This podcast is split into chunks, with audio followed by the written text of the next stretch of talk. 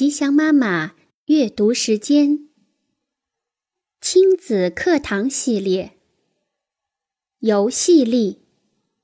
美国劳伦斯·科恩著，李延译，军事译文出版社。第四章：培养孩子的自信，重获失去的自信。多年来，儿童心理学家已经注意到，游戏对于有过心理创伤的孩子来说特别重要。当孩子经历过车祸、地震或是家庭暴力，游戏可以帮助他们把这些创伤演出来。布鲁克斯和席格尔。在一本帮助受惊吓儿童的书籍中，这样写道：“他们会让玩具车不停地冲撞，让积木重复倒塌，或者让娃娃去打另一个娃娃。”在安德鲁飓风之后，年纪小的孩子会玩伦敦铁桥垮下来的游戏，一而再，再而三。游戏是孩子所拥有的为数很少的工具之一，能够让他们表达感受。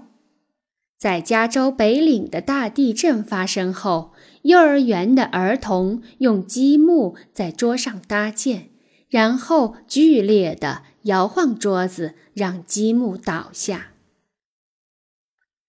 类似的游戏每时每地。都在被孩子们重复着。大部分的儿童会本能的去玩那些能够帮助自己处理生活困扰的游戏，就像我们大人也喜欢和朋友聊天，从而疏解自己生活中的烦恼。当孩子看上去面临困扰时，大人可以跟他们游戏。引导他们恢复自信。假设你和配偶最近经常争吵，你担心这会影响到孩子，但是你的孩子并不想谈这件事，而你也不知道该从何谈起。下次在你跟他过家家时，你可以让爸爸玩偶和妈妈玩偶用一种愚蠢的方式吵架，这能给孩子一个机会，接续这个主题或者放弃这个主题，视他的意愿而定。他可能会要另一个玩偶告诉爸妈玩偶要和好，或者他会说要离家出走。或者抛出一些关于他感受的线索。对大一点的孩子来说，一旦怀疑他在学校被同学排挤，你可以说：“我们来组一个逗娃俱乐部，其他娃娃都想加入。”任何孩子需要掌握的主题，游戏都可以起到协助的作用。在一本有关学步儿童的书籍中，李伯曼提到，游戏提供给孩子一个安全的空间，让他依照自己的意志来实验，暂时放下现实空间和真实社会中的规则与限制。例如，孩子必要时在父母帮助下。可以给故事一个快乐的结局，或者让他自己变成胜利者或是英雄。这个历程称为做主，因为孩子现在是主人，而不用受制于他人。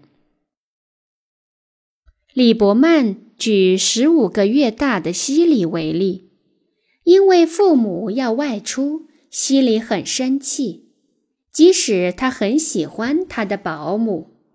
西里发明了一个捉迷藏的游戏，和保姆重复的玩。西里以离开和返回的概念进行游戏，帮助自己记得父母会回到他身边来。李伯曼谈到另一个也很典型的情境：一个二十个月大的男孩听到女孩没有阴茎时，十分困扰。他用杯子把自己的阴茎盖住，掀开，用这种方式来排解他对自己器官消失不见的恐惧。有些事情可以预见，但无法避免，几乎每一个孩子都会遇到，因此也很难称他们为创伤。但不管怎样，他们还是痛苦的。也会侵蚀孩子的自信，失去朋友，秘密被揭露，受到嘲笑，仅仅是其中的几个例子。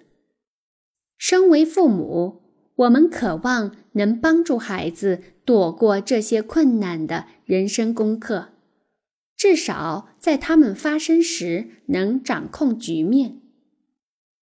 我们知道教训孩子没有什么用，但我们还是不断的这样做，为的是担心万一，因为我们不确定自己还能怎么做更好。游戏的方式可能会更有帮助，例如保守秘密，这对于大多数的孩子甚至成人并不容易。九岁的艾玛和泰德坐在后座，两个人从幼儿园开始就是好朋友。泰德跟艾玛说：“你想要知道一个秘密吗？”瑞克跟我说的，他叫我不要告诉别人。嗯，好吧，你不可以告诉别人哦，要不然瑞克会杀了我。我在这个时候跳进他们的讨论。因为我可以预见，再这样下去就是一个不可避免的灾难。但是我必须控制自己想要训诫的念头。我用一种坦然的方式说：“很快，每个人都会知道这个秘密，因为每个人都会告诉那些会帮助他们保守秘密的人。”他们两个笑了起来。我想他们抓住重点了，不过我还是想切换到游戏模式。我摇下车窗，指着一个在人行道上散步的人，跟泰德和艾玛说：“我应该把这个秘密告诉那个人吗？”他们大笑着说：“要。”我对着车窗外说。嗨，我要跟你说一个秘密，只要你答应我不告诉别人。两人笑弯了腰，因为我竟然对一个车窗外的陌生人这样说。很快的，我们都对着窗外大叫：“你想要知道秘密吗？不要告诉别人。”然后一起笑着。千万别误会了我的意思。这两个孩子就像他们同龄人一样，还在实验有关泄露秘密的概念。即使他们已经答应不会说出去，他们得到一个大笑的机会，减轻了为别人保守秘密的心理负担。下一章我们要谈的便是跟随笑声的重要性，这是游戏力的。另一个原则。